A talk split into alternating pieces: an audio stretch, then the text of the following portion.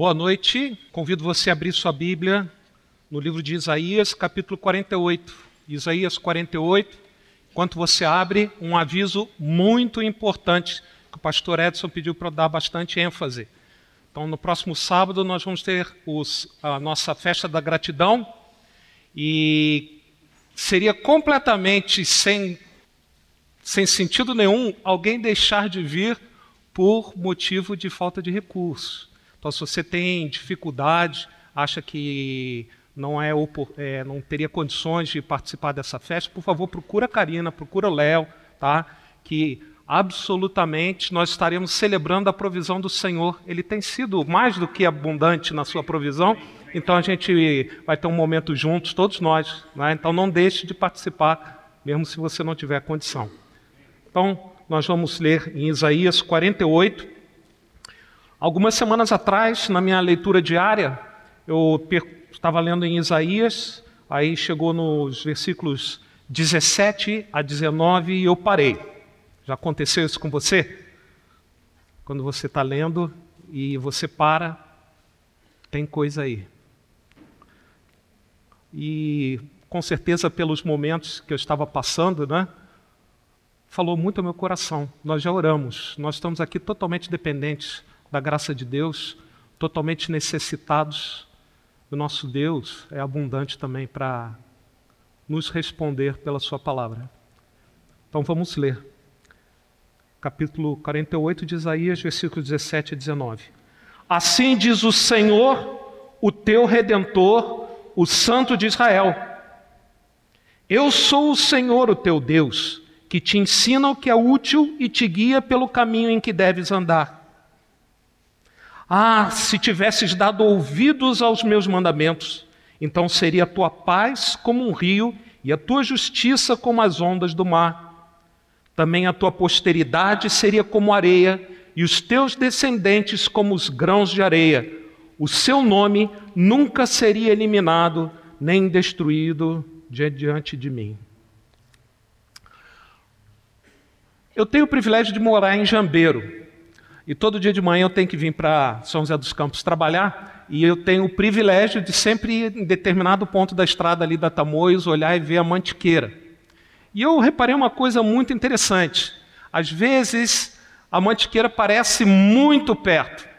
Do tipo assim, parece que eu vou estender a mão e tocar. Outras, outros dias, outras manhãs, ela parece muito distante. Agora no inverno, algumas vezes, nem dá para ver a mantiqueira, né? porque tem tanta neblina na estrada, mas esse aspecto, né? Às vezes as montanhas parecem estar mais perto, às vezes parece estar mais longe. Aí eu fui na famosa Wikipédia, né, para saber o que, que era aquilo, né, que por que a gente tinha essa impressão.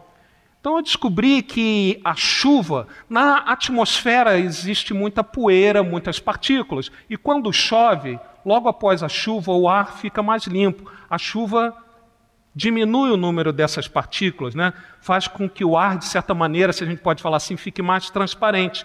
Fica mais fácil ver a montanha, o que faz com que ela pareça mais perto. Porque é interessante, a nossa mente associa distância à clareza. Quanto mais clara a imagem, mais perto ela pare, parece que aquele objeto está de nós. Então, se a atmosfera está bem clarinha, sem, com pouca poeira, né, a montanha parece muito perto. Agora, nos dias onde é mais complicado, à tarde também, quando normalmente já tem até mais poluição, né, elas parecem muito distantes. Mas é, é interessante até porque nas artes, nas pinturas, eles utilizam justamente esse efeito. Eles colocam cores assim meio difusas, mais próximas do céu, nos objetos que na pintura parecem, devem estar parecendo mais longe, de tal maneira dá esse efeito tridimensional. Né? Então eles parecem que estão mais perto ou mais longe, de acordo com essa nitidez aí. Mas a verdade é que as montanhas estão onde elas sempre estão. Quer eu pense que elas estão mais perto, quer eu pense que elas estão mais longe, elas estão na mesma distância daquele ponto da estrada onde eu as vejo. E é interessante, dá para fazer isso mesmo dirigindo, né? Eu olhava para aquilo e pensava assim: ah, Deus é assim, não é? Deus às vezes parece que está tão perto de nós. Talvez quando a gente estava cantando né, esses cânticos que falam da grandeza de Deus, é, você tenha se sentido assim, do tipo, estende a mão, vai tocar em Deus. Né? Mas, com certeza, tem aqueles dias em que a poeira né, parece que perturba um pouco a nossa percepção de Deus. As circunstâncias, as dificuldades perturbam a clareza, nossa clareza de ver o fato que Deus está sempre onde Ele está, perto de nós. Mas nesses dias onde Deus parece mais distante, vem dúvidas. Não é? O caminho que a gente tem que percorrer fica parecendo mais longo, mais confuso. E a gente então anseia por direção. E a gente busca Deus por essa direção. Porque as escolhas diante de nós muitas vezes parecem até assustadoras. Não sei se você é assim, eu sou meio preocupadão. Não é? Então, quando eu tenho que tomar uma decisão muito difícil, aquilo me assusta. É normal, diante de uma escolha importante, nos vir insegurança. Ninguém, em seu bom senso, gosta de tomar uma decisão errada, porque a gente sabe que isso traz consequências. Todos nós queremos que o final da nossa história seja aquilo que aqui Deus fala para Israel, que se eles tivessem dado ouvidos, né, teria acontecido, que a paz seria como um rio, a justiça como as ondas do mar, que a posteridade, ou seja, os filhos, netos, seriam como areia, numerosos, teus descendentes como grão de areia, e o seu nome nunca seria eliminado. Se eles tivessem dado ouvido aos mandamentos de Deus, a escolha de dar ouvidos ao mandamento de Deus teria levado a eles essa situação boa. Então a gente deseja uma, uma, um resultado da nossa escolha como esse. Mas a verdade é que muitas vezes a gente escolhe o caminho errado. Não é mesmo? Eu já fiz isso.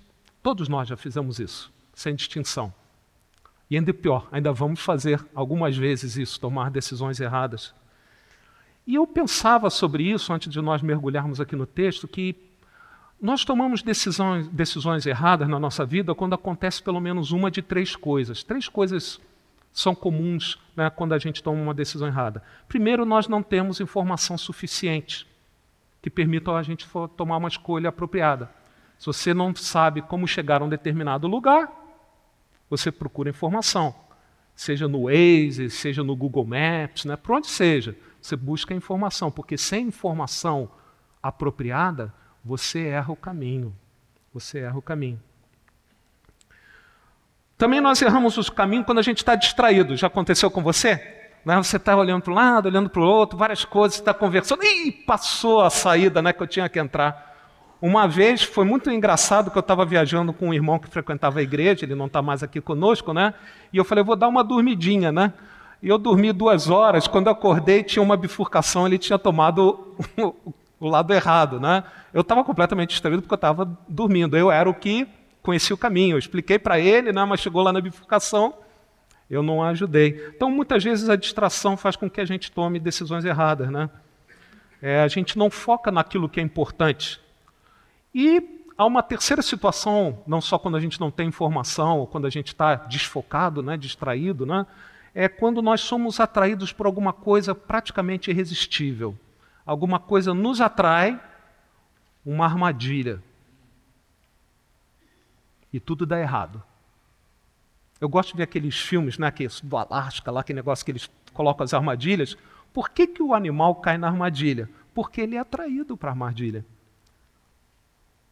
Deus já nos deu toda a informação que nós necessitamos para a nossa vida aqui. Não é isso que a gente acredita? A palavra de Deus ela é suficiente para todas as grandes questões da nossa vida. Com certeza ela não vai dar detalhes específicos da decisão específica, mas vai dar princípios. Se você der atenção a esses princípios, a sua escolha vai ser apropriada. Ela está disponível. E nós temos um guia, olha só, não só a palavra, mas nós temos o Espírito. Porque muita gente lê a Bíblia e entra pelo cano da mesma maneira. Né? Porque não basta ler a Bíblia. A gente tem que ouvir o Espírito aplicando aquele princípio eterno na nossa situação de vida. Nós precisamos do guia do Espírito Santo, né? Eu preciso me apropriar dessa informação.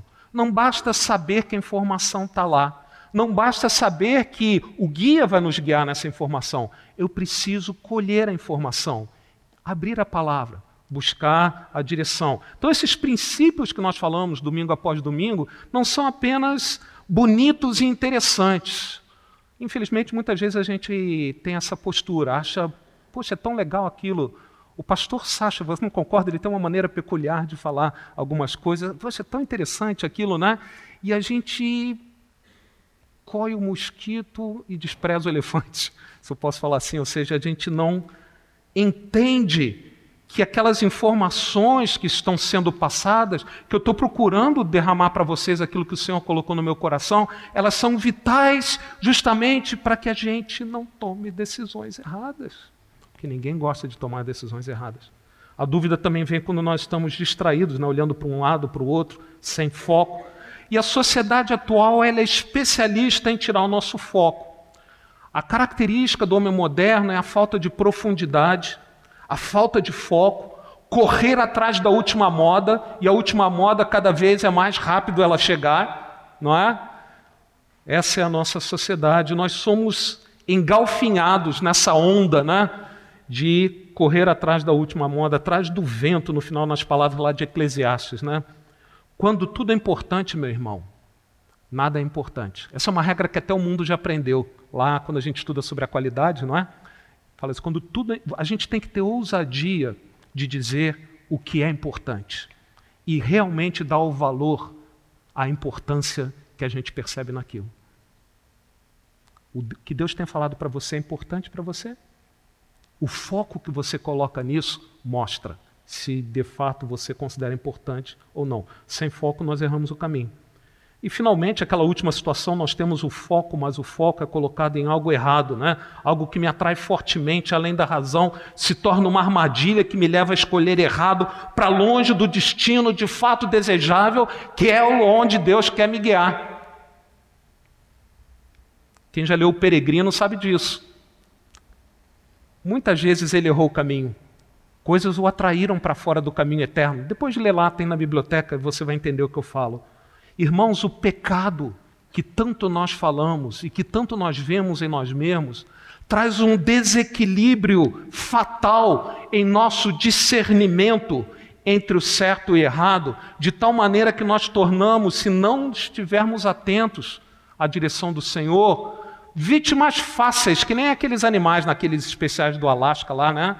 Que nós caímos nas armadilhas. Somos facilmente atraídos por coisas que acreditamos ser irresistíveis.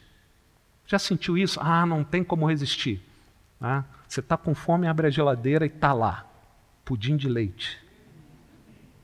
Tem dois pudinzinhos de leite me esperando hoje à noite lá. me lembrei agora. Não é?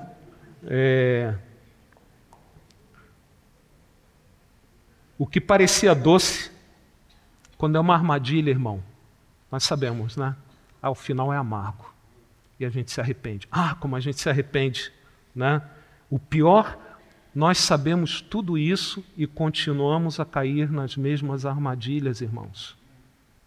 Nós somos desesperadamente carentes que o Senhor nos ajude. Como garantir que não iremos escolher o caminho errado, tomar uma decisão equivocada? É possível não errar o caminho? Aí nós chegamos aqui ao texto de Isaías que nós lemos. Eu sou o Senhor, o teu Deus, que te ensina o que é útil e te guia pelo caminho que deves andar. O momento da nação de Israel não era bom. Se você ler o capítulo anterior, é, o rei Ezequias tinha ficado doente, Deus o curou, vieram os babilônios visitá-los e ele mostrou todas as riquezas, abriu, né, mostrou tudo. Alguns acham que ele foi meio bobinho, né? Mostrou tudo que tinha de bom ali, e os babilônios viram aquilo. Aí Deus enviou o profeta Isaías para falar com ele: Olha, tudo isso que você mostrou para eles, eles vão vir e tomar posse. Os babilônios iam ser usados, aqueles mesmo que estavam visitando ali, mais adiante. E o pior é que Ezequias achou bom, porque a palavra foi que não seria nos dias da vida dele. Como nós somos egoístas, né? Então ele achou a palavra boa, porque, opa, o negócio vai para o brejo, a vaca vai para o brejo, mas depois de eu não estar tá mais em cena, não é? Então ele achou bom o fato que a nação de Israel não vivia seus melhores momentos. A semelhança lá do, do tempo de juízes, né? eles eram infiéis ao pacto. A disciplina de Deus logo ia chegar, estava ali às portas. Eles iam ser um povo dominado, eles iam ter que ser tornar refugiados em terra estranha. A nação de Israel ia ficar literalmente em ruínas, não ia ficar pedra sobre pedra no templo, na muralha, toda aquela coisa tão linda que tinha sido criada por Salomão, ia vir tudo abaixo. Iam ficar sem rei, sem exército, fracos, totalmente à mercê dos seus inimigos, presos na Babilônia. E depois, quando a Babilônia caiu, presos debaixo dos persas eram culpados de grande rebelião contra Deus, iam sofrer disciplina e grande humilhação, porque assim acontece com os filhos de Deus. Quando se afasta de Deus, irmãos, nós somos humilhados. Nós somos humilhados. O que é pior que muitas vezes o nome do Senhor é humilhado por nossa culpa. Que cenário, não é? Que eles viviam. Ainda que Deus trouxe também, como nós vamos ver, palavras de alento, ou seja, toda essa desgraça acontecer, mas ainda havia esperança, havia palavras de restauração depois de todo esse tsunami, como a gente fala, o caminho ia ser longo. A reconstrução que já vinha prometida aqui, nesses capítulos de Isaías, ia ser muito difícil para o povo também. Há um ditado evangélico que diz assim, mais ou menos assim: ó, olhe para os outros e fique desapontado. As pessoas deixam a peteca cair, todos nós. Nós também, né, Pastor Edson? É, os pastores deixam a peteca cair. Então, olhe para os outros e fique desapontado. Olhe para você mesmo e fique desanimado. Porque se você olhar sinceramente, você desanima. Mas olhe para Deus e seja abençoado.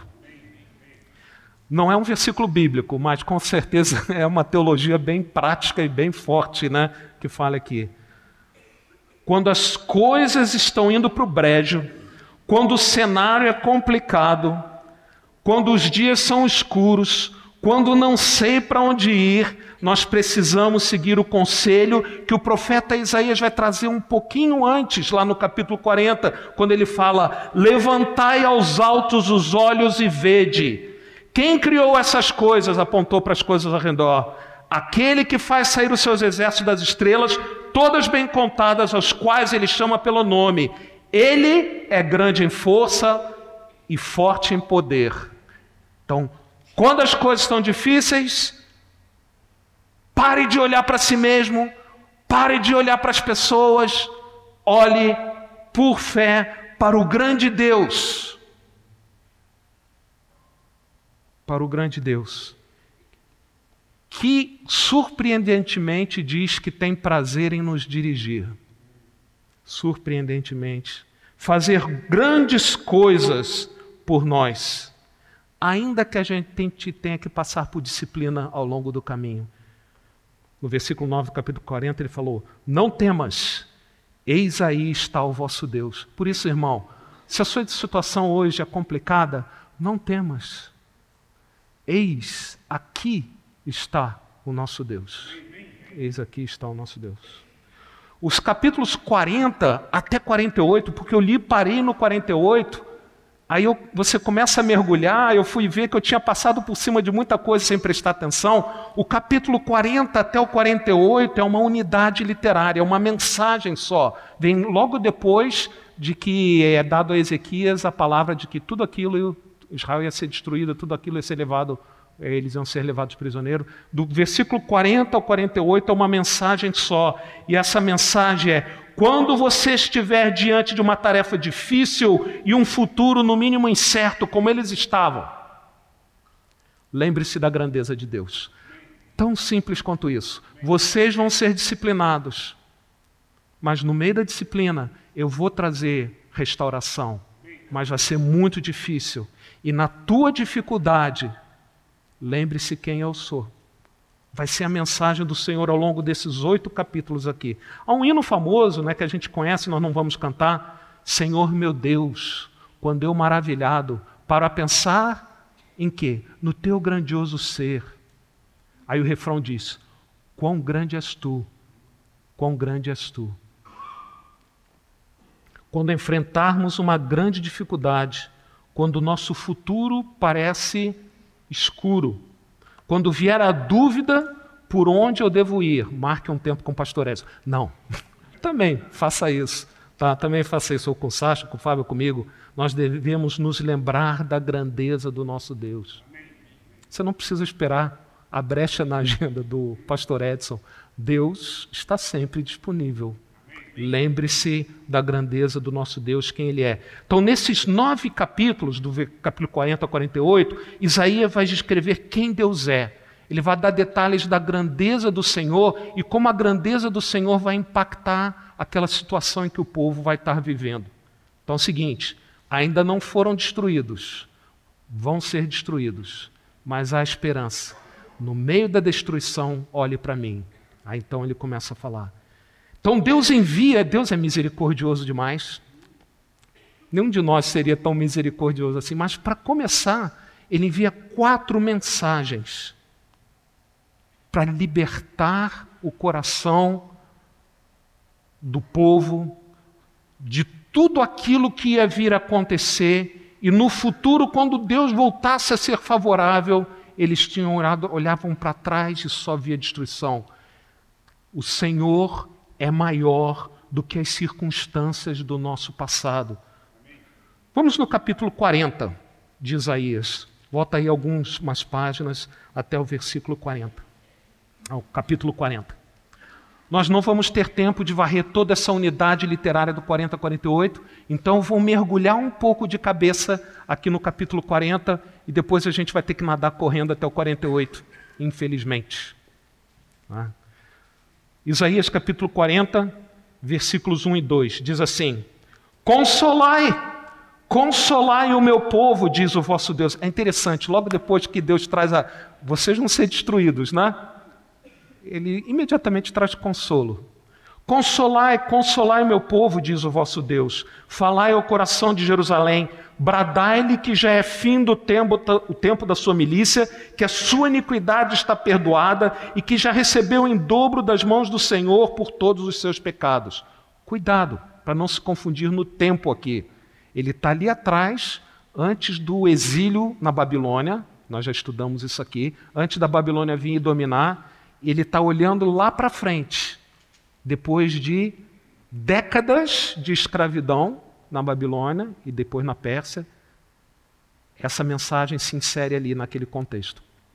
Então é um futuro, mas olhando para o passado. Por isso que Deus é maior que o passado que eles iam. Estavam, é interessante que o passado de amanhã é o que nós estamos construindo hoje. As nossas decisões hoje é que vão ser as lembranças nossas no futuro. Então, olha, cuidado, né? Então vamos lá. Então, a primeira dessas quatro mensagens que o Senhor traz é nesses versículos 1 e 2, uma mensagem de perdão.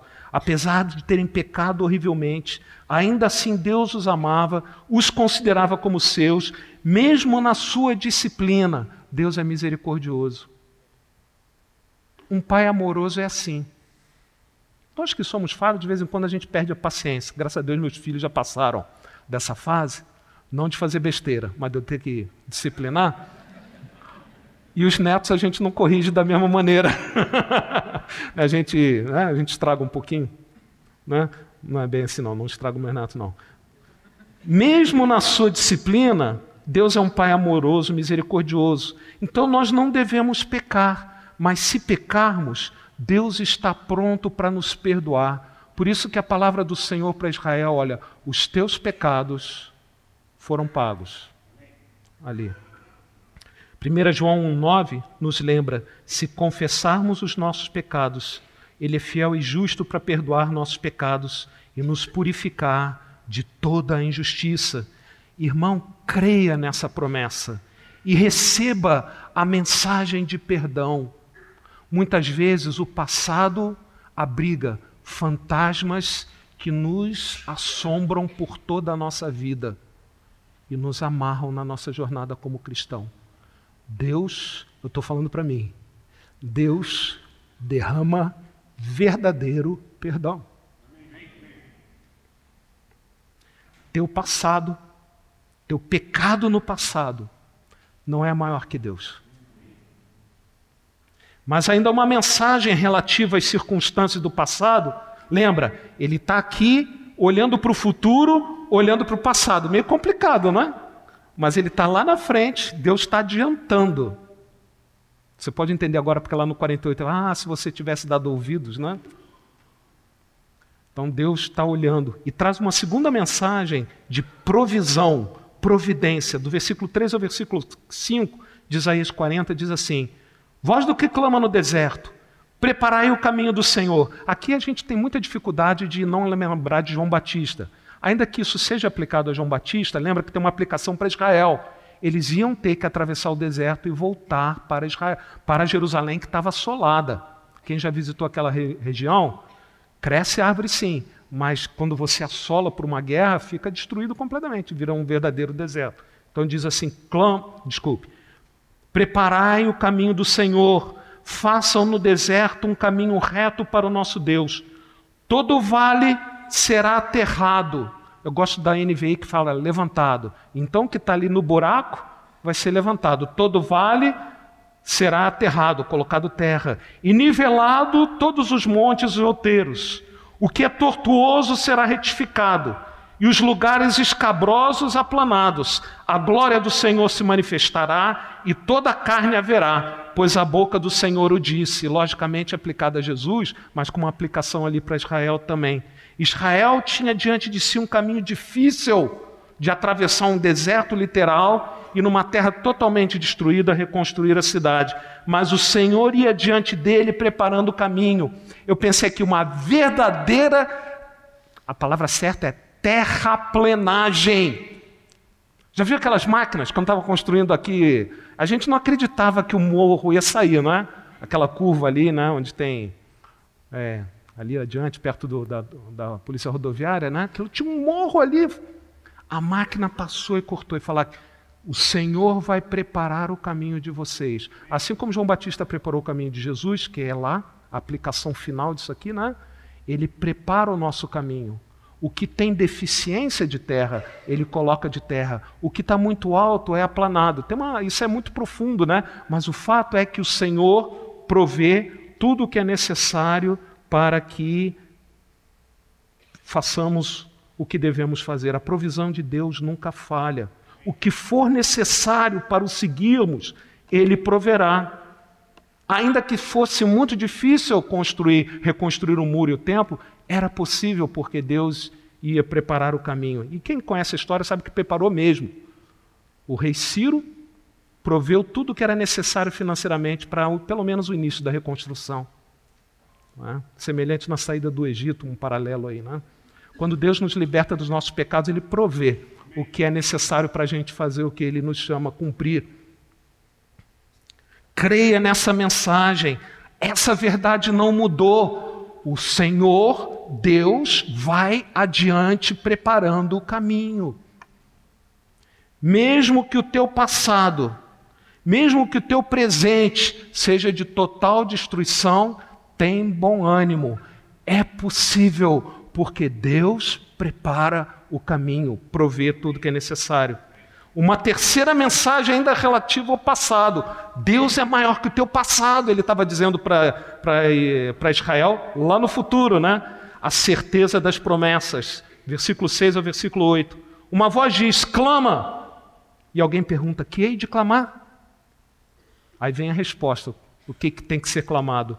Toda carne é erva, e toda sua glória é como a flor da erva. Seca-se a erva e caem as flores, soprando nelas o hálito do Senhor. Na verdade, o povo é erva, seca-se a erva e cai a sua flor. Que cenário, né? Está tudo envelhecendo e caindo.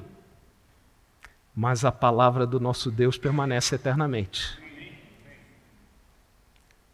A Síria iria cair a Síria já tinha dominado o reino do norte. Ela ia cair também.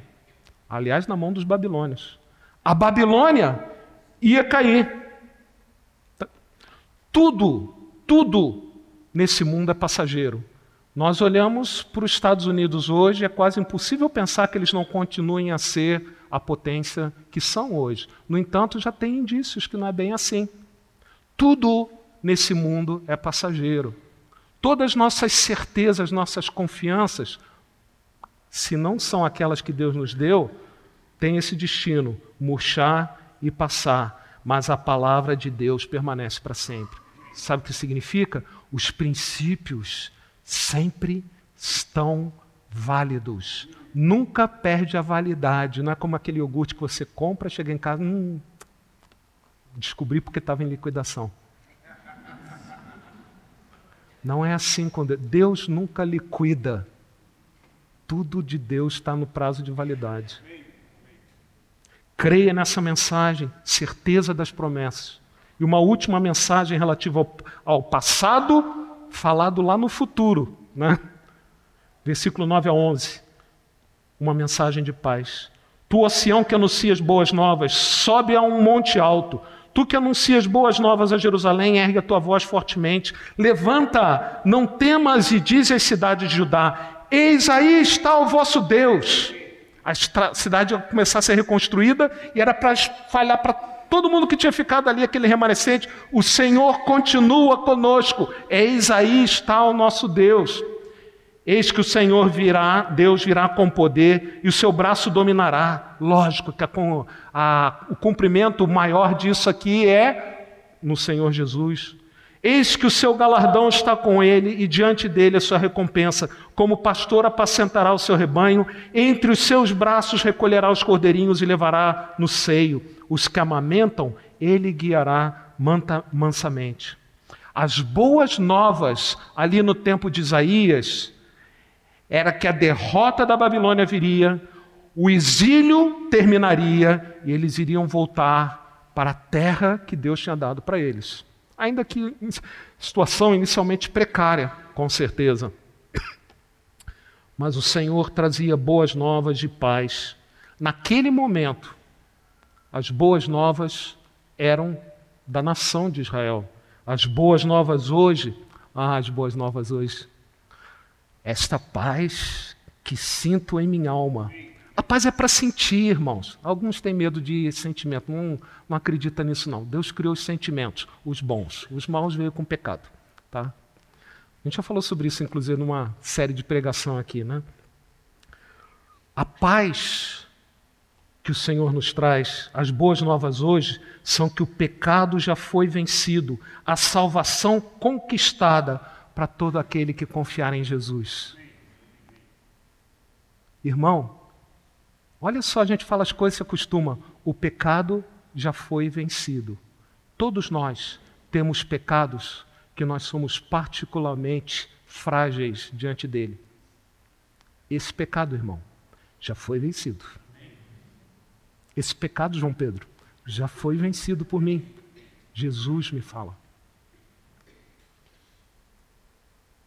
Sim, passamos por muitas lutas e hoje ainda temos muitas mais, mas o braço de Deus foi e é poderoso para vencer todas as nossas batalhas e nos trazer paz.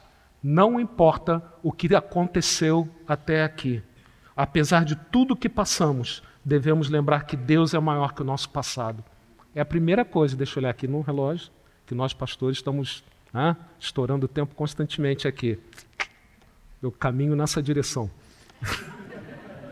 mas Deus também é maior, não só que as circunstâncias do passado, mas circunstâncias diante de nós. Versículos 12 a versículos 26, o foco do profeta vai ser em mostrar que o Senhor é maior do que aquilo que vai vir, mesmo lá na frente, quando eles vão ter que voltar o Senhor é maior. No momento de retornarem do exílio, os judeus seriam poucos em número, teriam pela frente uma jornada difícil de reconstrução. Diante das vitórias da Síria, Babilônia e Pérsia, os falsos deuses das nações iam parecer mais poderosos que o Deus de Israel. Por isso, antes de tudo acontecer, antes inclusive do exílio acontecer, Isaías os lembra da grandeza de Jeová. Ah, esses versículos aqui são preciosos. Nosso futuro, irmão, está cheio de dificuldades. No passado eu trouxe de uma conferência que eu fui um, uma frase que os melhores dias estão diante de nós. Porque o nosso destino é com Jesus para sempre. Os piores dias estão diante de nós. É o outro lado da moeda. Mas o Senhor Jesus prometeu o quê? Eis que estou convosco todos os dias. Os melhores dias são os melhores dias porque é com Jesus. E os piores dias não precisam nos massacrar, porque eu estou com Jesus. Porque eu estou com Jesus. Coisas que nem podemos imaginar e que num instante são capazes de roubar a nossa paz. Eu vi um vídeo de um pastor, falei, seria bom? Talvez seria bom, mas espero que não aconteça. Ele estava pregando e caiu morto ali. Já viu esse vídeo? Está rodando aí, né? É, um pastor realmente pregando. E aparece a pregação, ele está pregando normalmente, de repente. Não é? Irmãos, a eternidade está mais perto de nós do que imaginamos. Eu usei isso, né? Que seria o. Para quem ficou, com certeza foi um dia extremamente difícil, não é? Não para ele, com certeza que pelo que ele pregava, ele confiava no Senhor, não é? Mas quando a gente contempla as dificuldades, nós nos abalamos, mas quando contemplamos a grandeza do nosso Deus, nos vem paz. Não sei se você é como eu. Eu estou desistindo de ver tanto jornal como eu vinha vendo. É só coisa ruim. Parece que né, aquilo mina o nosso coração. E se eu vejo mais a Band News ou o Jornal Nacional, que você preferir, do que eu ouço a God's New, né? As, as, no, as novas de Deus, não é? Meu coração será abalado, irmãos. Deus é maior do que qualquer coisa sobre a terra. Isso é o tema do versículo 12 ao versículo 20 aqui. Olha aí, acompanha. Quem mediu as águas na concha da mão ou com o palmo definiu os limites dos céus? Quem jamais calculou o peso da terra ou pesou os montes na balança e as colinas nos seus pratos? Quem definiu limites para o Espírito do Senhor ou o instruiu como seu conselheiro? A quem o Senhor consultou que pudesse esclarecê-lo e que lhe ensinasse a julgar com justiça? Quem lhe ensinou o conhecimento ou lhe apontou o caminho da sabedoria? Versículo 15: As nações são como a gota que sobra do balde. Para ele, para Deus, são como o pó que resta na balança. Para ele, as ilhas não passam de um grão de areia. Versículo 17: Diante dele, todas as nações são como nada. Para ele são sem valor e menos que nada. Com quem vocês compararão a Deus? Como poderão representá-lo? Com uma imagem de arte que o artesão funde e que o ourives cobre de ouro e para qual modela a corrente de prata? Ou com um ídolo de do pobre que pode apenas escolher um bom pedaço de madeira e procurar um marceneiro, irmãos, nada, nada nessa terra é maior que Deus. Ele é o Criador de todas as coisas. Nenhuma circunstância é maior que o nosso Deus. Nada, ninguém é maior que Ele. Mas aí no versículo 21, ele para de olhar por sobre a terra e começa a olhar debaixo dos céus. Deus é maior que qualquer coisa debaixo dos céus. Versículo 21. Será que vocês não sabem? Nunca ouviram falar? Não lhe contaram desde a antiguidade? Vocês não compreenderam como a terra foi fundada? Ele se assenta no seu trono, acima da cúpula da terra, cujos habitantes são pequenos como gafanhotos. Ele estende os céus como um forro e a arma e os arma como uma tenda para neles habitar. Versículo 25. Com quem vocês vão me comparar? Aqui Deus fala diretamente. Primeiro o profeta falava sobre Deus e a, a, intervenção de Deus é tão grande que agora é Deus falando na primeira pessoa. Com quem vocês vão me comparar? Quem se assemelha a mim? pergunta o santo. Ergam os olhos e olhem para as alturas. Quem criou tudo isso? Aquele que põe em marcha cada estrela do seu exército celestial e a todas chama pelo nome. Tão grande é o seu poder e tão imensa a sua força que nenhuma delas debaixo deixa de comparecer. A criação proclama a sabedoria, o poder, a imensidão do nosso Deus. Ele estabeleceu todas as coisas. Nada nem ninguém é maior que o nosso Deus. Nem no passado, nem no futuro. Ele é maior que tudo, do que todos.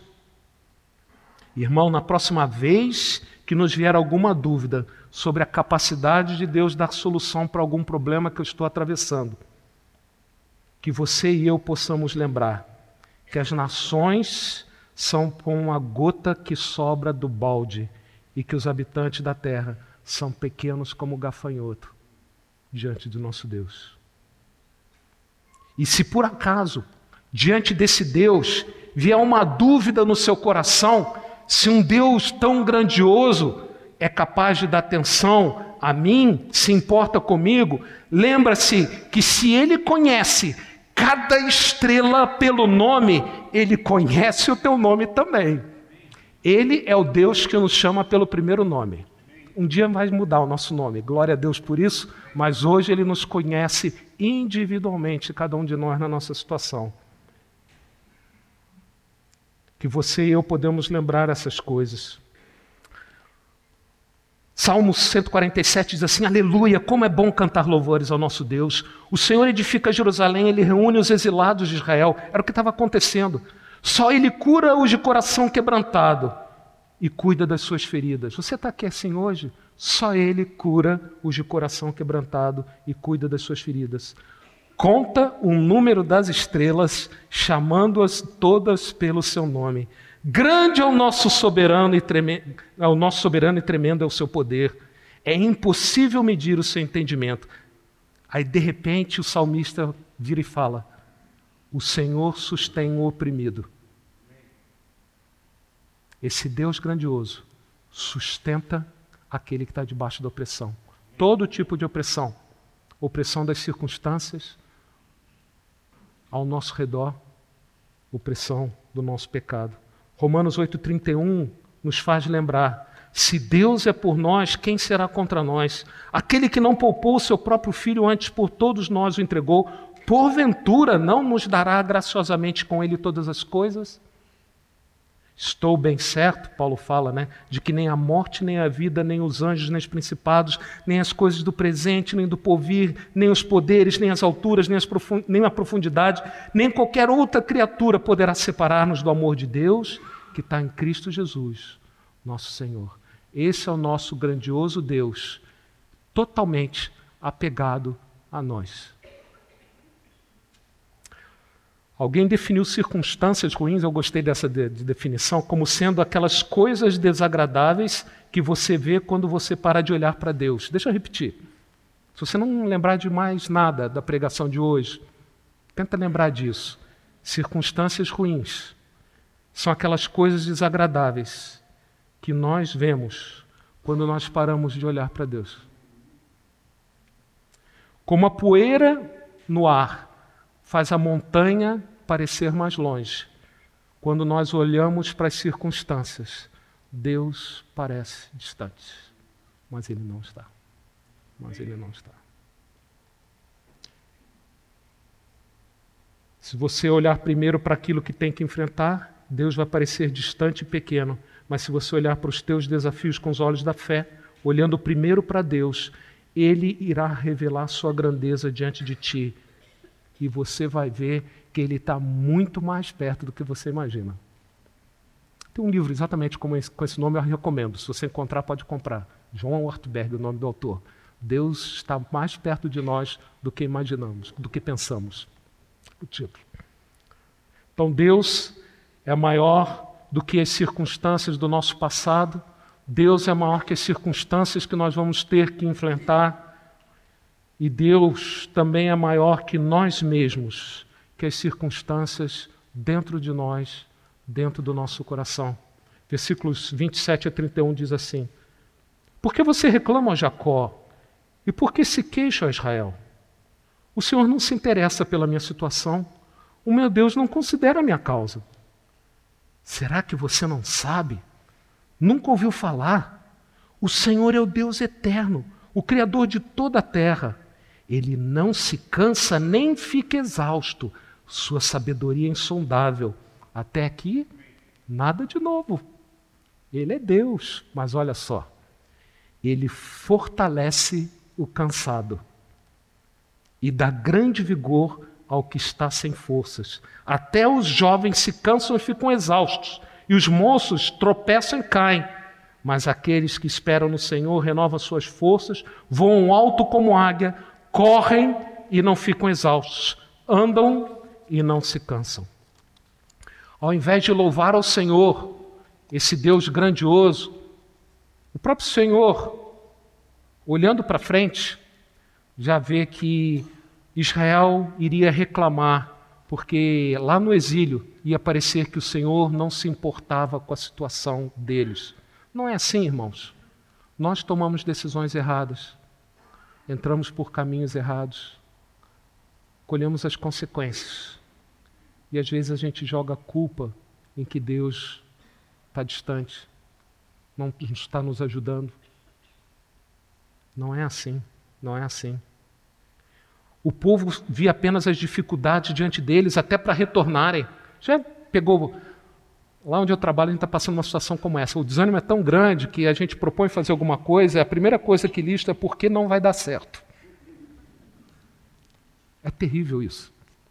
O povo, então, quando recebia aquelas promessas de que Deus ia prover tudo que era necessário, ele olharia para as dificuldades e não para as promessas da reedificação. Achavam que não ia ter força para enfrentar os desafios. O que Deus lhes pedia parecia impossível. Deus já pediu alguma coisa que parece impossível para você? Não estou falando coisa grandiosa ir para a África né, e ser missionário, né? alguma coisa no seu dia a dia. Né? E, ah, não dá, Senhor. Para a África eu vou, mas isso não. Ah, ser paciente com aquela pessoa lá no trabalho. Hoje de manhã a gente falou sobre paciência no, nos relacionamentos, aqui é paciência nas circunstâncias, era o outro lado da moeda. achei interessante. Quem estava na escola, se você não vê na escola dominical, perdeu. Mas vamos lá. O que Deus pedia para eles parecia impossível, mas Deus se importava sim com o povo. E não só com a situação deles, porque ele já tinha prometido que ia prover. O caminho ia ser preparado pelo Senhor. Mas Deus se importava até com o ânimo, o vigor, o interior das pessoas, não só a sua força física, mas as emoções que eles estariam desenvolvendo no coração. Nós vamos desfalecer, nós vamos jogar toalha, desistir, porque por nós mesmos nós não vamos ter força para fazer o que tem que ser feito, obedecer a Deus naquilo que Ele nos manda, mas nós podemos confiar naquilo que Ele fala aqui. Deus nos dará o vigor que precisamos. Nenhum amém. Vocês estão cansados mesmo. Aqueles que esperam no Senhor obterão vigor. Irmão, esperar aqui não é aquele esperar o ônibus que você senta no ponto e fica aguardando. Aliás, até tem uma certa semelhança também, porque esperar aqui é colocar esperança. Você coloca esperança que o ônibus não, não vai falhar, vai chegar no horário certo, né? Às vezes falha, mas aqui fala: aqueles que colocam a esperança no Senhor, olham para Deus para obter o que de fato é preciso, obterão vigor. E continua: os que esperam no Senhor renovam as suas forças. Renovar está implícito nessa palavra uma troca. E que troca é essa? Eu estou na pindaíba, eu estou na lona, eu estou sem força. A troca é a minha fraqueza pelo poder de Deus. Filipenses 4,13, Paulo ousou dizer e nos exorta a ousar dizer também: tomar posse tudo posso porque eu sou bom? Não. Desculpe, tudo posso porque eu fiz o ITA? Irmãos aí do ITA, nada. Tudo posso naquele que me fortalece. Tudo posso naquele que me fortalece. Quando colocamos nossa esperança no Senhor, Ele próprio nos fará voar como águia acima das nossas crises. O negócio está um desastre lá e eu estou aqui em cima, voando com o Senhor. Nossos desastres certos são evitados. Quando parece não haver mais solução, quando chegamos ao fim dos nossos recursos, então Deus entra em ação e faz toda a diferença. Nós vamos ver que nem sempre como a gente, nossa primeira opção, mas Ele faz a diferença. Porque a promessa é que voarão como águias acima do problema vai ultrapassar o problema. O problema não vai te barrar, não vai te impedir de você chegar onde eu quero que você chegue. O nosso Deus, como, como cristãos, nós somos peregrinos, não é? Numa terra que não é o nosso lar, nós andamos. E que caminho longo, né? A jornada é longa, mais do que uma maratona, e deve ser vencida passo a passo. Por isso, aqueles que esperam no Senhor renovam suas forças.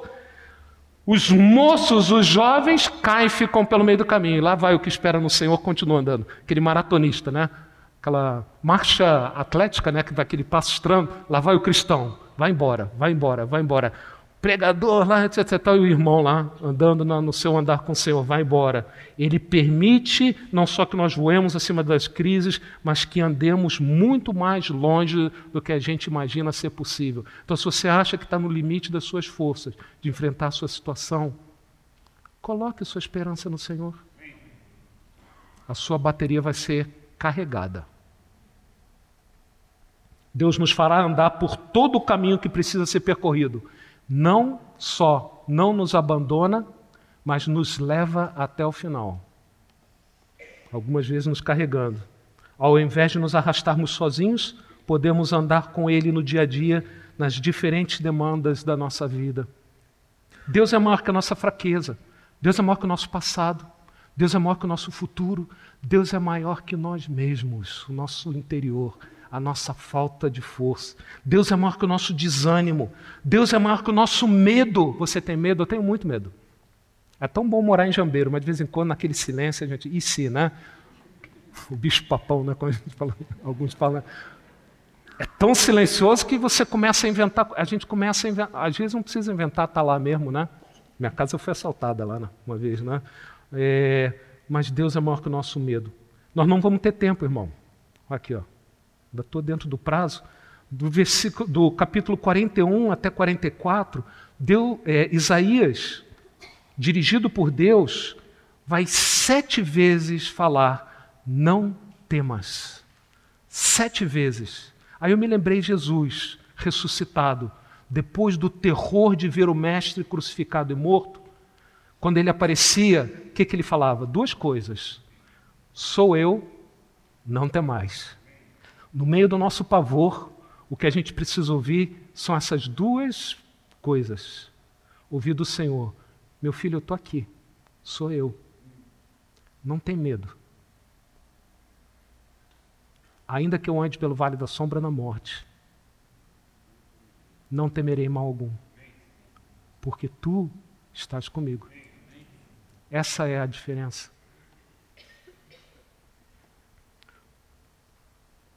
Com certeza, o povo de Israel tinha razões de sobra para ter medo, mas eles tinham uma razão muito maior para não temerem.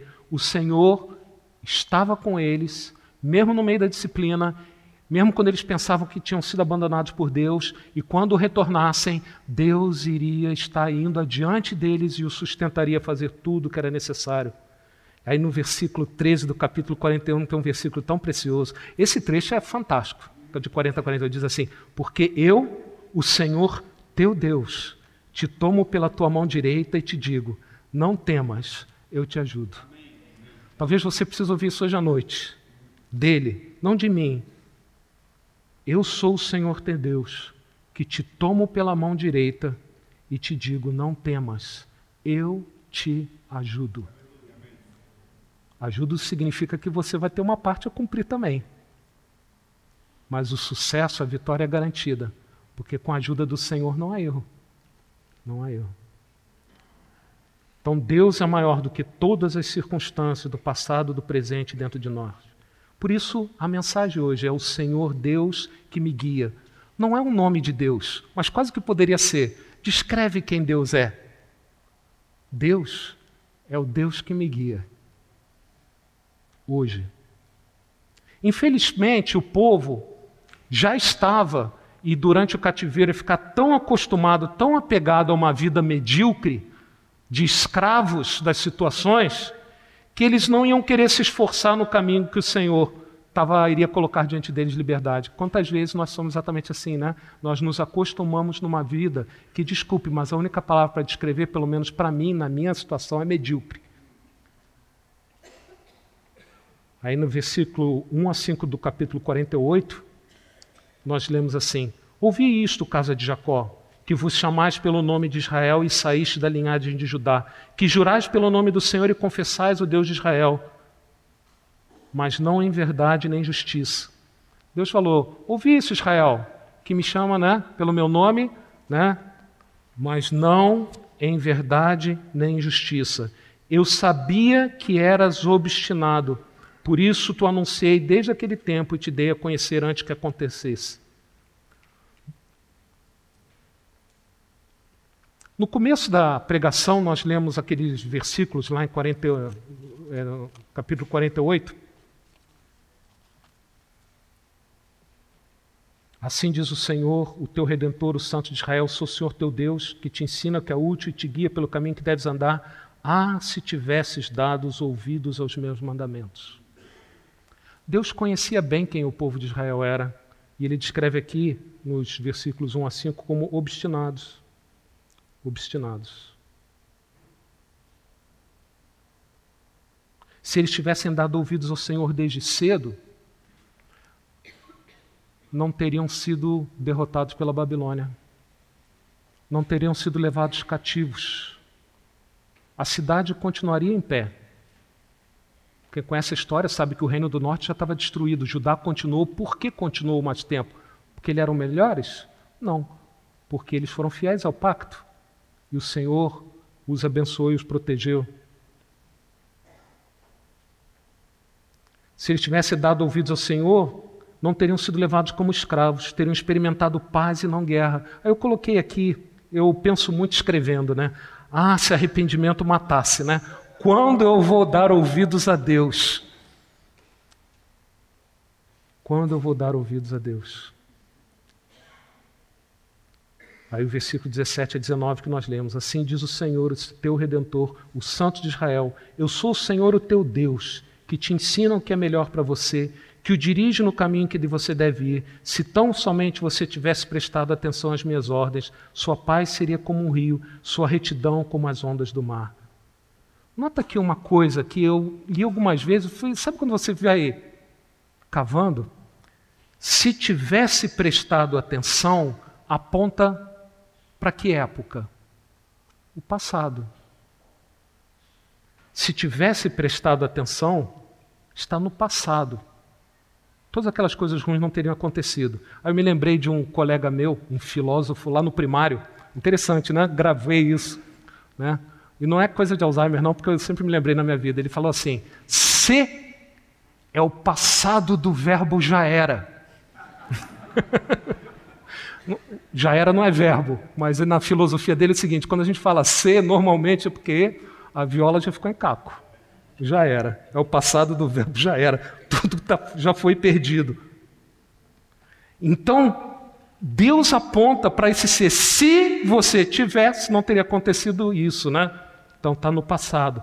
Mas glória a Deus, porque olha, quando ele fala sobre ele próprio, que ele diz: Eu sou o Senhor teu Deus que te ensina e te dirige. Está no presente. Está no presente, irmãos. Eles não iam dar ouvidos, iriam sofrer, mas mesmo depois de tudo, de toda infidelidade, todo sofrimento, Deus está trazendo uma mensagem de esperança que Ele, Deus, não mudava. Ele trazia uma mensagem de esperança, um convite que hoje, quando eles ouvissem, dessem ouvidos a isso, eles poderiam iniciar uma vida nova a partir daquele momento, andando com o Senhor, dirigidos por Ele, uma oportunidade para fazer agora o que eles deviam ter feito ontem. Irmão, hoje à noite você tem a oportunidade de fazer a partir de agora o que você devia estar fazendo não está fazendo. Você e eu. Esse é o nosso Deus, é o Deus dos novos começos. Deus dos novos começos. Desde o início, confiar em Deus. Deus quer te dirigir a partir de hoje. Deus conhece o nosso interior, nossa fraqueza, nosso medo, nossa obstinação. É diferente daqueles selfies que a gente posta no Facebook com a nossa aparentando alguma coisa. Deus conhece quem nós somos na nossa essência. Assim como conhecia o povo de Israel, Deus sabe quem, quem nós somos, obstinados. Obstinados mas por ele ser quem ele é, ele não desiste de nós. Ele é mais obstinado que eu no amor dele. Ele é mais obstinado que nós, por amor a nós. Se você continuar obstinado como uma mula, sem se submeter ao Senhor, com certeza vai colher as consequências disso. Tem um salmo que é muito interessante, Salmo 32, diz assim: Instruir-te-ei, Deus falando, e te ensinarei o caminho que deve seguir, e sob as minhas vistas te darei conselho. Esse é o Deus, mas ele sabe que nós somos. Aí ele fala: Não sejais como o cavalo ou a mula, sem entendimento, os quais com freios e cabrestos são dominados, de outras formas não te obedecem. Muitas vezes nós empacamos quando a gente deve avançar, ou nos precipitamos em despenhadeiros de armadilhas que nós caímos vez após vez. Mas o Senhor continua sendo e continua convidando. Eu sou o Senhor, o teu Deus, que te ensina o que é melhor para você, que o dirige no caminho em que você deve ir. Versículo 17 de Isaías 48. Israel foi alertado antes de tudo acontecer. Não precisamos passar por coisas amargas se dermos ouvidos a Deus hoje. Irmão, por isso que nós temos a Bíblia. Porque errar humano faz parte da nossa humanidade. Repetir o erro.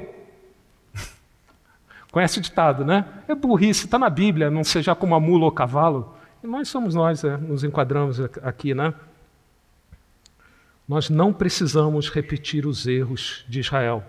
Há uma joia escondida aqui no, na tradução do português que parece aparece desapercebida. Tá? A palavra que é usada lá no original no hebraico para guiar, ou na NVI ensinar, né? guiar, ensinar, eu sou teu Deus que te guio, que te ensina.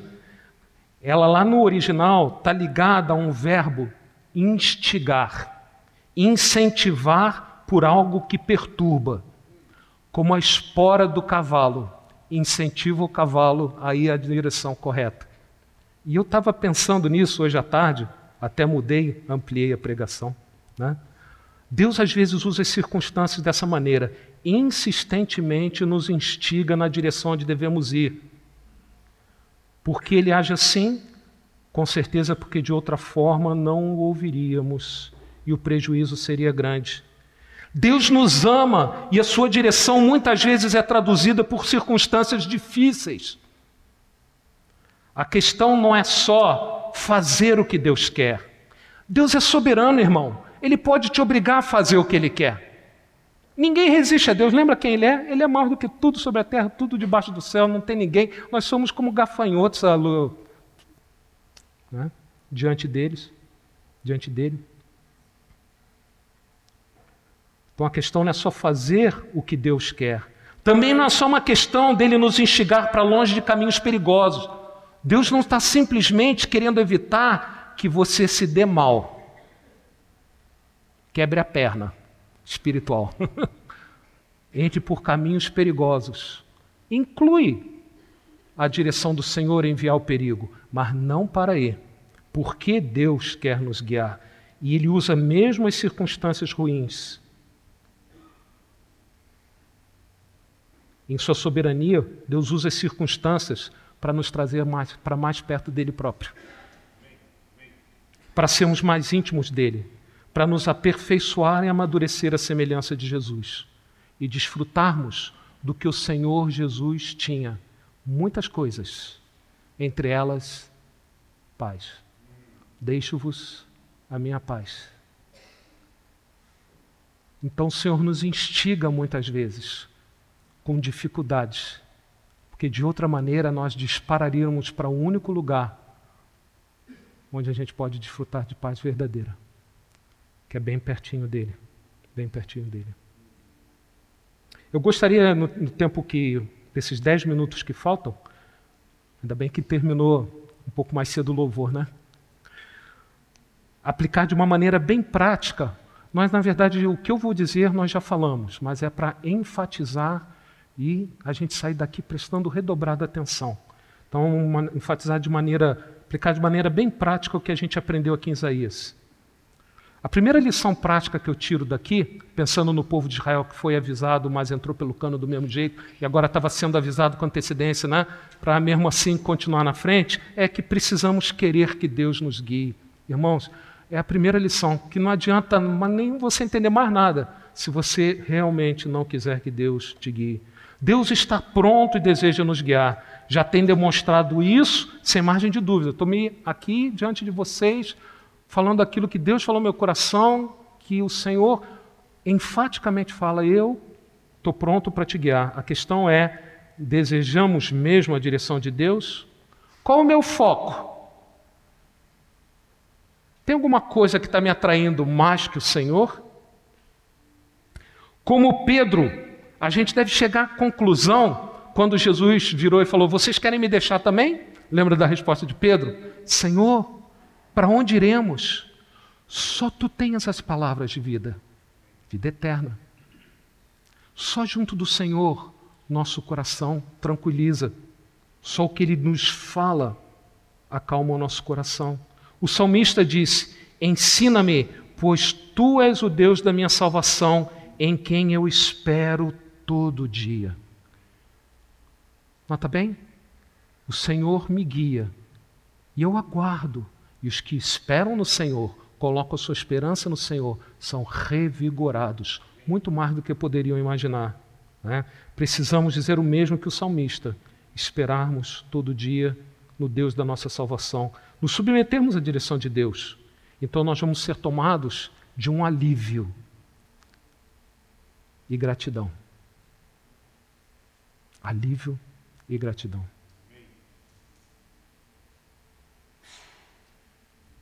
A gente reluta em entregar ao Senhor que a gente, o Senhor convida a entregar. Não é? Quando pela graça dele a gente dá um passo movido pela graça dele de entregar para ele, nosso coração é tomado de alívio. Não estamos nós mais ocupados em controlar as circunstâncias. Você gosta de controlar as circunstâncias? Que pobreza, né? De controle que nós temos e gratidão no coração. Segunda lição: não se surpreenda na jornada haverá dias claros e dias escuros. Nos submetermos à direção de Deus não significa que tudo vai ser um mar de rosas, que tudo vai correr bem, que não haverá dias ruins, além de dias bons. Dias quando Deus vai aparecer perto e dias quando vou me sentir longe dele. Lembra da mantiqueira? Às vezes as montanhas parecem longe, às vezes elas parecem perto, mas estão onde sempre estão. Assim como Deus não muda da, de quem Ele é e de onde Ele está. Deus prometeu que nunca nos abandonará no meio do caminho. Ele está conosco e nos levará no caminho até o destino final. É chamado de perseverança dos santos, se você quiser saber. Essas coisas tenho dito para que tenhais paz em mim. No mundo passais por aflições, mas tem de bom ânimo, eu venci o mundo, João 16, 33. Estou convosco todos os dias até a consumação do século. Será que a poeira das circunstâncias estão impedindo que veja com clareza que Deus não está longe de mim? Quando eu entrei aqui hoje à noite? Ao nos submetermos à direção de Deus, mesmo nos dias escuros, onde as coisas não parecem que estão indo dando certo, nós vamos ter o consolo da presença do Senhor conosco. Isso encherá o nosso coração de esperança, que não terminou a história, não para por aí. Deus vai escrever mais. Ele já falou o que ele vai escrever para sempre com ele. E gratidão, tornando o dia mais claro por sentirmos a presença de Deus mais próxima. É interessante, né? Aí a gente, a gente acorda e o Senhor então, opa, ele não estava distante. Coloque os óculos da fé.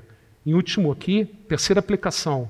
O objetivo de Deus ao nos guiar não é apenas para que nós acertemos a escolha, mas que nos aproximemos dele. Lembra do instigar? Deus é soberano, ele pode fazer tudo o que deseja, o que inclui nos levar para onde quiser. Felipe, o eunuco, né, evangelizou o eunuco e de repente, zups, não estava mais lá. Deus leva, se precisar levar dessa maneira, leva. Normalmente não é assim que ele leva. Né? Ele move o nosso entendimento como moveu de Paulo para passar para Macedônia, né? E não seguir para a Ásia Menor, tá? Ele pode nos levar para onde quiser. Deus não é refém da nossa decisão de o seguir. Isso é fantástico, ainda bem, isso traz uma confiança maravilhosa. Em Apocalipse 3, escrevendo ao anjo da igreja de Filadélfia, diz, é, o Senhor diz assim: Estas coisas diz o santo, o verdadeiro, aquele que tem a chave de Davi, está falando de Jesus, que abre e ninguém fecha, e que fecha e ninguém abre. Eis que eu tenho posto diante de ti uma porta aberta, a qual ninguém pode fechar. Ninguém podia fechar aquela porta daquela igreja, assim como a porta que Deus abrir e a porta que Deus fechar, ninguém pode tocar. A gente fica tão preocupado em acertar por causa do que está depois da porta. Aquele irmão que eu, que eu falei, né, que escreveu aquele livro, ele falou assim: Deus não está preocupado com o que tem depois da porta, ele está atento à sua atitude diante da porta. Às vezes você não vai entrar numa porta aberta, às vezes não vai entrar. Às vezes a porta é fechada e você vai perseverar em oração até Deus abrir. Então, o que está em questão não é acertar o que está depois da porta, escolhermos ser dirigidos por Ele, crescermos em intimidade com Ele. Esse é o foco do Senhor. Naquela dúvida, eu sinto a minha limitação e eu busco o Senhor Deus que me guia, porque Ele prometeu que vai me guiar. Não importa o que está do outro lado. Às vezes é o que eu quero, às vezes não é bem o que eu quero. Os, minhas circunstâncias gravitavam em torno disso, algumas coisas que eu queria, e parecia que o Senhor não estava abrindo as portas nessa direção. Crescermos em intimidade com Ele. Irmãos, que Deus é esse que me deseja perto dele. Que Deus é esse que me deseja perto dele. Esse é o nosso Deus. Então, desfeita a tensão, a neura, né, da veja lá, né, de limpar a tensão de acertar o caminho, que é sempre o jovem está preocupado em acertar o caminho. Lembre-se disso. Podemos desfrutar com quem nós andamos, de parar diante da porta, virar para ele: Senhor, e aí, o que, que eu faço? Não dê um passo sem ouvir de Deus uma resposta. Podemos desfrutar com quem andamos. Aliás, essa essência de peregrinarmos aqui. Nós peregrinamos com Jesus. Peregrinando, vou pelos montes. Bonito aquele hino, né? Com Jesus. Nós andamos com Ele nas situações da vida. A vida é incrivelmente simplificada quando a gente desiste de saber o que é melhor a priori e coloca o foco em Jesus, que é o melhor de fato. E ao nos submetermos assim à direção de Deus, vamos ser tomados por acolhimento que Deus é esse que me quer perto dele e continua a querer, mesmo depois que eu sou rebelde. Não se cansa, me busca. A gente se é tão tocado pelo pastor que deixou as suas 99, 99 ovelhas vão, né? segura no curral, mas um, essa uma sou eu. Que pastor é esse? Né? O pessoal mais antigo aqui está me acompanhando. O pessoal que está ouvindo a gravação, nem todos. Tá? Que Deus é esse que me procura quando eu obstinadamente me desvio dele. Acolhimento, segurança, então, quando eu coloco meu foco nele, gratidão. Conclusão, irmãos. Gostaria de terminar aqui com um comentário final. Todas essas aplicações práticas que eu falei, alívio e gratidão, vêm quando nós entregamos a chave da decisão ao Senhor. Consolo, esperança e gratidão. Acolhimento, segurança e gratidão. Eu estou ficando enjoativo nisso. Quem está convivendo comigo sabe disso. Mas o Senhor tem falado muito no meu coração que gratidão no coração é fundamental para a nossa jornada, para o nosso crescimento na fé. Segundo a Pedro, capítulo 1, já preguei, e se Deus permitir, vou pregar novamente. Já está até preparado. Né? Fala que quem não progride na fé está cego vendo só o que está perto, está completamente dominado pelas circunstâncias, só o que está perto. E diz: havendo se esquecido da purificação dos pecados de outrora. Ele se esqueceu do perdão de Deus. Se tornou ingrato ao Senhor, porque não tem gratidão no coração. Gratidão no coração é uma poderosa força que nos impulsiona ao crescimento, a nos aproximarmos do Senhor. Buscamos a direção do Senhor não somente porque nós precisamos. As dificuldades estão aí. Mesmo depois dessa pregação, a situação do país não vai ter mudado, provavelmente, a não ser que Deus assim o queira. Nós precisamos da direção do Senhor, mas nós buscamos não somente porque a gente precisa, e não somente porque a gente deseja coisas boas. Lembra que a tua descendência será como areia do mar? Aqui, se eles tivessem dado ouvidos, né? Ia ter muito filho, muito neto, muita. Ia ser o futuro que a gente quer ouvir que os nossos filhos, nossos netos têm. Né? Então a gente busca a Deus não somente porque a gente deseja boa, coisas boas e menos sofrimentos. Quem gosta de sofrer tem algum problema está né? Tá com algum desequilíbrio, precisa assim marcar um aconselhamento aí da gente sondar, buscar a Deus, saber o porquê, né? Porque Deus, o sofrimento vem da nossa obstinação de não nos submetermos ao Senhor. Então a gente busca a Deus não só porque a gente precisa, não só porque a gente deseja coisas boas e menos sofrimento, mas nós buscamos a Deus que nos dirige porque nós amamos a Deus.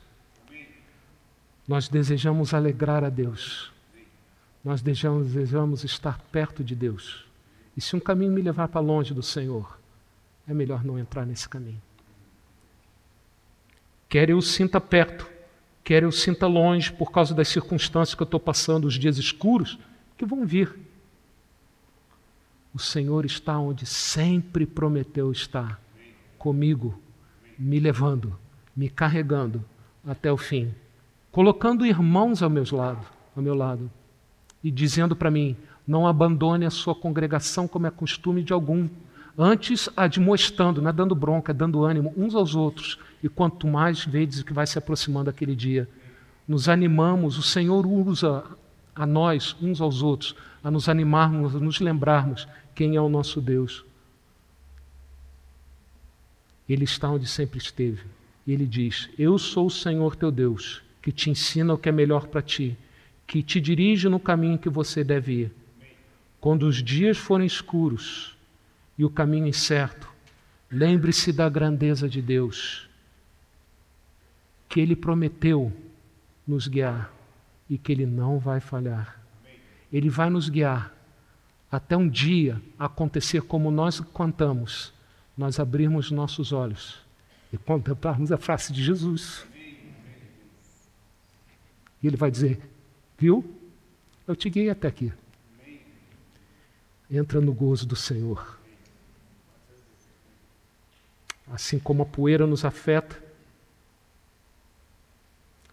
na percepção da distância das montanhas, as circunstâncias podem afetar nossa percepção dessa proximidade de Deus.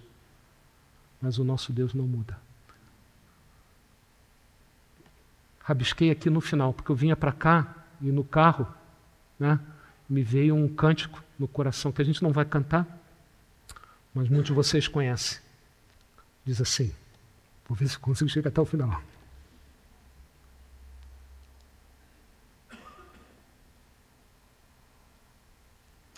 O meu Deus é o Deus do impossível. Jeová Jireh, aquele que olha e sabe o que eu preciso. Jeová Jireh, o grande El Shaddai, todo-poderoso, nada limita o poder dele. Que abriu o mar vermelho e o seu povo fez passar. Que da rocha, água limpa, fez brotar. O meu Deus é o Deus do impossível, que liberta encarcerados das prisões. Faz da estéril mãe de que dá vista aos cegos e aos surdos faz ouvir, faz a tempestade se acalmar. Andou por sobre o mar e aos mudos fez falar, paralíticos e coxos fez andar. Você é um paralítico espiritual hoje? Jesus cura. O meu Deus é o Deus do impossível. É o mesmo hoje e sempre há de ser. O meu Deus é o Deus do impossível e fará o impossível para você. e fará o impossível por você, porque Ele te ama. Vou pedir que o pastor Edson venha aqui, faça uma oração. E depois que ele orar, continue em oração, os nossos irmãos vão tocar. Nós já passamos aí cinco minutinhos, Marcão, então eles vão tocar. Aproveita esse tempo para se colocar diante de Deus e agradecer que esse, esse aqui não tem como cantar, eu não avisei, foi, foi agora quando eu estava vindo para cá. Mas o meu Deus é o Deus do impossível. Mas eles são ninja, eles conseguem, não conseguem? Não são ninja? Irmãos, curva sua cabeça. Pai querido, mais uma vez nessa noite, nós podemos experimentar do teu amor, em nos revelar a tua palavra, a tua vontade, o consolo para os nossos corações. O Senhor nos conhece. O Senhor sabe como nós entramos aqui nesta noite. O Senhor sabe dos nossos anseios, as nossas incertezas. Louvado seja o Senhor, porque o Senhor não nos trata segundo os nossos pecados, nem nos retribui consoante as nossas iniquidades. O Senhor Jesus Cristo carregou sobre si os nossos pecados e ele colocou sobre nós a sua justiça, de forma que nós podíamos poderíamos ser abençoados pelo Senhor, poderíamos apropriar das promessas que o Senhor tem deixado na tua palavra. Pai, nós somos como Israel. E quando nós olhamos textos como estes, como este, o nosso coração realmente se enche de esperança, consolo, alívio e gratidão. Gratidão porque nós não merecemos nada do Senhor. Aliás, o que nós merecíamos, o Senhor já colocou sobre Jesus. Agora o Senhor nos dá o que nós não merecemos. Pai, louvado seja o Senhor por esse infinito amor. Derrama amor nos nossos corações de maneira que nós possamos te amar de todo o coração de todo entendimento, de todas as nossas forças, de toda a nossa alma. E também possamos amar uns aos outros, como nós nos amamos a nós mesmos e como o Senhor nos amou primeiro. Pai, continua abençoando o teu servo, pastor João Pedro, colocando no coração dele estas verdades que certamente são aplicadas à sua vida, às suas circunstâncias, e porque o Senhor tem dado a ele esperança e consolo o Senhor também vai nos dar, porque é a mesma palavra é a tua palavra. E eu te louvo no precioso nome de Jesus, o meu Senhor e Salvador. Amém, Senhor. Amém.